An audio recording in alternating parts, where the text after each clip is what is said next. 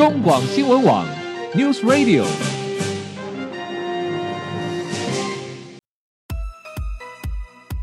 政治大人物，企业 CEO 有何成功的秘诀、制胜的绝招？周日，Mr. Big，请他们说分明。社会重要议题，台湾文化传承，哪些话题最新鲜、最有趣？周日，Mr. Big 带您关心台湾脉动。每周日下午三点零二分，跟着主持人郭志珍，您也是周日 Mr. Big。各位中广新闻网的听友，大家好，欢迎收听周日 Mr. Big 焦点人物、焦点话题时间，我是节目主持人郭志珍。回到节目中。我们继续访问到的是《远见》杂志的副主编林让君小姐，让君你好，大哥好，大家好，好，好，让君看样子要准备好退休金这件事情啊，嗯，是很多人啊、呃、最头痛的哦，因为你刚刚也提到了，其实。呃，就算你现在开始准备，你也永远不知道说到底我要准备多少钱才够哦，因为呃，为什么？因为整个社会环境呃，全球经济一直在改变，然后你还要考虑到物价的上涨的问题，考虑到通膨指数的问题，考虑到自己啊、呃、工作啊、呃、工作时间、工作能力、收入的问题，因为有太多变数了，对不对？哦，是好，太多变数都会影响到自己对于退休准备理财的规划，因此我们就必须对这件事情应该要有更多元或者是更不一样的的想法或者是方式来做准备啊。因为刚刚呃节目中您提到说，呃我们国人目前对于退休理财。多以储蓄、定存、保险、保单、投资基金这三种，甚至连所谓的全民运动股票型的都没有，都不是一个最佳，都不是目前国人最佳的这种理财选项啊，只有百分之十四会把它当成是一种退休准备的选项。好，那我们就进一步来请让君帮我们做一个呃分析跟介绍，除了上述三种基本保守型的。规划之外，还有什么样的建议？从哪些方面，我们还可以帮自己的退休准备金做更多的理财规划呢？张君对呃，我我们刚刚有谈到那个就是制度性的力量啊，其实呃，我们知道说那个。呃在呃退休金准备，我们有说三个支柱嘛，嗯，那其中第二个支柱就是职业年金的部分。嗯、那呃如果是以这个一千万的这个劳工族群来讲的话，就是劳退账户嘛哈，你自己有一个就是不管你工作到什么地方，你都可以带着走的这样的一个账户。是。那其实呢，呃呃就是大家知道说雇主会帮你至少提拨每月月薪的六趴，嗯嗯，然后放到这个专户里面去进行那个呃这个投资嘛哈，就政府啊会帮你投资。那可是呢，其实你自己也可以，就是自己提拨，最高是可以提拨到六趴，也是月薪六趴的这样的一个、嗯、哼呃上限，你可以提拨进去到这个专户，嗯、哼然后也是由呃政府来帮你做统一的这样的一个投资。嗯哼，但我觉得大家其实是可以善用这样的机制，就是现在就开始做一个自提。自行提拨的一个呃选择，因为其实我看了一下，就是呃去年的那个劳动基金哦，它整体的那个呃报酬率其实有到大概七点五，但如果你只是看那个劳退基金的话，它有将近八趴，所以其实对，就是如果你自己评估说哈，你自己的投资没有办法到这个呃劳动基金的这样的一个报酬率的一个呃呃标准的话的水准的话。其实你可以考虑哦，就是把这个你自己的月薪提拨一些到这个劳退账户里面，去让人家帮你投资。这个其实是一个是一个现成的选项啦。是。对，而且它有一些好处嘛，就是说呃，它可能是当年度不列入所得的扣税。嗯嗯嗯，好。对，所以刚刚让均你所讲的是指劳退新制的退休金的这个部分，我们可以相劳工我们自己可以相对自主提拨，对不对？对对，我们可以自主提拨，对，就是最高到六趴。六趴，嗯哼，对。但是这个这个东西不是强制性的啦哈，是是劳工自己要自己要主动愿意提拨才有了哦。对对，这是一个现成的工具，因为刚刚有提到说有不同的选择嘛哈。那这个是善用制度的一个力量。那如果说你就是也呃想要做一个呃自己的。投资的话，嗯、就是哎，你说我不太相信政府的投资哦、嗯，我一定可以打败政府投资的这个报酬率的水准哦。好，那其实其实现在很呃很多的那个投资的专家，他都是有提到说，你其实可以从年轻的时候，嗯，哦呃，呃就是就开始做一个退休金的的提拨，嗯哼，跟投资嘛哈、嗯。那呃像比如说我们呃有一些那个专家，我们这次有报报呃报道到的，他就说他年轻的时候，嗯，他就已经是提拨月薪的百分之二十左右。哇，对，那还蛮高的哎，比例很高哎，蛮高的。其实、嗯、如果说你自己四万块薪水来算的话，就大概是八千块左右嘛。是是是。那如果说大家觉得这个是还蛮高的，嗯、那其实我觉得你就可以可能是呃透过透过基金定期定额，嗯哼，三千五千，其实也是一个方法啦。嗯哼，对你三千五千的话，就好像呃大概是你呃提拨那个。月薪嘛，提到劳退账户也是差不多是这个三千五千的这样的一个这样的一个比例哈、嗯，对，这样的一个比例，对，嗯，好，就是说如果说自己对自己的嗯未来退休的时候呢有更高的理想的话，其实除了我们刚刚提到的劳退新制的里面可以做百分之六的自主提拨之外，甚至还可以把自己每个月的月薪做某一些等比例的规划。刚刚让经理提到说，我们甚至自己还可以再主动提拨一部分的钱出来做定期定额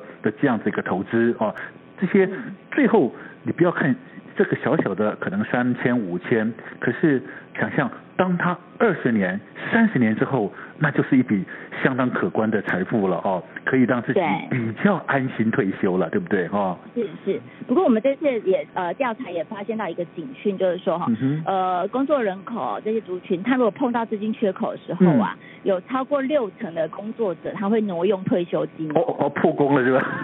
对对对，就是有寅吃卯粮的状况，所以现在就是提醒大家，如果你把它挪用了，你要记得补回去。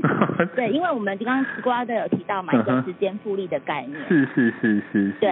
呃，好，所以这东西，嗯，当然了，呃，人碰在手手头紧的时候，难免会移动啊，会挪用。好，那当然这一救急不在话下，可是当这个急过了之后，要记得补回去啊，否则的话，那 那个前面就前功尽弃了。对不对？对，长期投资效益就没有了。没错，好，刚刚亮君提到的是那个所谓的劳退新制退休金这个东西里面的百分之六的不。好，谈到这东西，我倒请教亮君啊，一般的人啊，很多人对于所谓的劳退金跟劳保年金，哎。搞不太懂哎，不傻傻哎，哎，现在好像有这两种金哦，金来金去到底，然后呃，媒体又又曾经讲过说，哎，好像我们现在什么什么什么金可能会破产，到底是劳保年金要破产，还是劳退金要破产？帮我们这边做一个说明好不好？让呃我们一般的呃听众朋友也不要那么紧张啊，到底该怎么做才对哈？好，我们这次也问了一个那个概念题啦，哈、嗯，就是说劳保跟劳退谁会破产嘛？嗯，结果发现到说这个呃有超过八成人是答错的，他们是搞不清楚的。嗯、因为其实正确答案哈，就是说呃只有劳保年金有破产的风险。哦。事实上我们现在在做一个年金改革的这样的议题哦，嗯、焦点也是在劳保这件事情上，因为呃大家就有预估嘛，说他那个呃九年之后，二零二七年可能会有这个破产的疑虑跟风险嘛、嗯，那所以呢，呃，所以这这两个呃其实是不一样的。嗯、那我们刚提到的说那个呃呃退休金的三个支柱，嗯、其实劳保就是属于第一支柱，它是属于公共年金，嗯、就是由政府这这部分来来做一个呃呃拨给的，就是呃这个呃拨付的。那但是劳退是属于第二支柱，它是就是职业年金呐、啊、哈、嗯。然后但是劳退的话，它是有一个专户，意思就是说，不管是企业的雇主，或者是说你个人所提拨的这样的劳退金呢，嗯、它都是放在同一个专户里面，所以呢。他就等于是说，呃呃，我我是一呃，到时候我呃退休之后，我领的钱是从我自己存的专户里面来的，嗯嗯嗯，所以他就不是像劳保一样是从一个公家的大池子那边过来的。嗯嗯，嗯，好了解。所以意思上说，劳退的部分呢，是属于呃我们在工作的时候呢，由我们的企业跟我们自己相对提拨说存在专户，未来是专款专用，这个部分安全没问题，是，对不对？劳保年金部分是属于政府的大预算的部分，这东西要看政府整体预算，到时候你要退休的那个时候，到底有没有钱可以支付给你，就不一定了，是不是呢？对对，我们就说这是世代嘛，哈，就是我们现在领的，这可能是。呃，就是现在的这个世代，他所这个给付的，他他所提拨的，对，那他可能会有一个就是世代之间的这个呃。呃，就是拨用的状况。对对，我们现在领的是下一代或是下一下两代人帮我们先垫付的了啊，我们现在借款在在使用就对了啊。对，有这样的一个概念。好，谈到这边，我们就不禁想要说，回到刚刚节目一开始，让金告诉我了说，嗯，连让金都要想到说我是不是要延缓退休了哦？看样子这样子这样子提这样子一路谈下来，觉得说，嗯，好像现在六十岁、六十五岁退休都有点恐怖，我到底能不能？能够存到那样的钱，好，在这次的调查里面，杨军，呃，到底现在国人认为他自己几岁退休比较适当呢？或者是说，大概我们的国人都倾向几岁退休呢？呃，我们我们这次预估就是大概是六十五岁左右哈。嗯哼。那我们这次有调查到说，你你觉得说你退休之后，你每一个月大概需要多少的基本开销？嗯、是是是。然后呢，他们就说他们是呃两万六千多，平均起来了。嗯哼。就是不到两万七的水准。嗯。那所以呢，我们就帮大家算一下，如果说你是预估说大概是两万六千多的话，嗯。然后是乘以呃刚呃郭大爷有讲到平均余命，就是退休之后你还要再过上二。二十五年的话，你大概整体的基本开销其实是八百万，所以就是跟那个刚才那个数字一千六百万那么吓人的，其实就对折就对了。哦，八百万就好了啦。八百万是属于一个基本开销。OK。其实我觉得可以提醒呃呃听众的是说哈，其实我们现在在呃退休金的准备的总额上面呐、啊。嗯各家的算法其实都不一样，有有些人就是喊到很高嘛，是是是，那其实大家不用太焦虑，嗯，因为其实你是要看的是他设算的条件是什么，嗯嗯嗯，对，那像比如说我们刚刚算的是大家评估说，哎，大概是两万不不到两万七就可以是基本开销了，嗯，那大家可能就比较安心一点了哈，其实呃对，然后用用这个来算你的平均余命八百万，那可能就是你可以达到的一个范围，是，那可大家可以去安心一点去准备这样，嗯好，所以。呃，刚刚让君所讲的这个两万七啊，平均是指呃，我们调查受调之后，我们国人认为差不多呃两万七千左右是一个理想可以退休过日子比较轻松的这个数字是吗？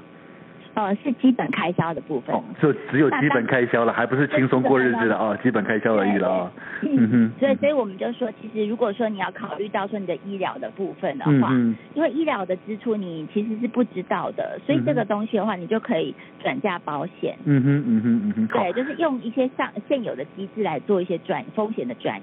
了解。好，那我我再进一步请教梁军啊，目前呢，在台湾啊，嗯，一般来讲，除非你自己要自动退休了，提前退。休但另当别论哦。目前到底现在在台湾要达到退休的基本条件是怎么样啊？现在就是比如说呃劳保的这个给付的话，嗯、就是他其实现在大概是六六十一岁左右，他是可以开始开始提领。那当然了，你也可以往前。嗯。可是问题是说，你你如果说哦往前。比这个法定的，然后往前多一点的话，你可能就少提领一年，大概少提领百分之四。嗯嗯。那但是呢，你如果说在六十一岁之后，你呃呃延后提领的话，你每一年会可以再多百分之四的这样的一个呃 bonus 就对了。OK OK。所以它其实是其实政府的这样的一个呃劳保给付的一个体制，它也是鼓励你延后退。了解。所以你要看说你的那个条件，然后你自己设算你自己的生活水准，你是要可延后领呢，还是？说你提前，嗯嗯嗯，所以意味是说，如果你工作十年满六十六十岁以上的的人，就可以符合申请退休了啦哈。虽然我们这样是是这样子的一个一个制度是这样设计的哦，但事实上经过调查，好像目前呃台湾的退休人口的平均年纪，事实上有的是不到六十岁的，是不是？你是说他整体的那个呃退休的年纪是吗？是是是。呃，整体的退休的年纪是六十岁，但其实真正在做那个呃，比如说我们说老呃劳保老年给付的这样的平均年纪的话，其实是不到六十岁。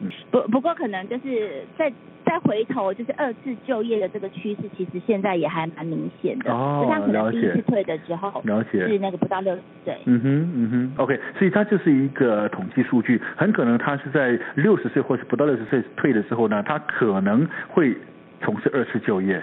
对不对？嗯哼，对对对，嗯哼，了解了解。好，其实各位听众朋友，不管您是打算几岁退休，也不管您认为应该要储蓄准备多少的退休准备金，才够自己过上轻松退休的日子，嗯，其实最重要的还是要回过头来。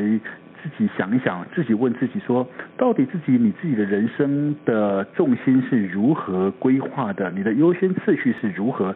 到底是工作优先呢，还是你的家庭优先？是你的家庭优先呢，还是健康优先啊？呃，其实没有好的健康，没有完善的家庭，其实工作呃的赚了再多钱也没有用。OK，实际。的生活到底该如何安排自己的生活，人生的规划又是如何呢？嗯，其实还是要自己想一想。嗯，其实物欲不要太多，呃，把健康顾好，然后轻松过日子，也是退休生活的一种选项，对不对啊？好，但不管怎么样，我们都要提醒各位听众朋友，趁年轻，趁现在，就赶快。做好自己退休准备的理财计划，其实才是最重要的。今天因为时间关系，我们非常高兴邀请到的是呃《远见杂志》的副主编林让君小姐，谢谢林让君，谢谢，谢谢大家。好，各位听众朋友，先休息一下，待会回到节目中，我们将进行生活医疗大小事健康单元。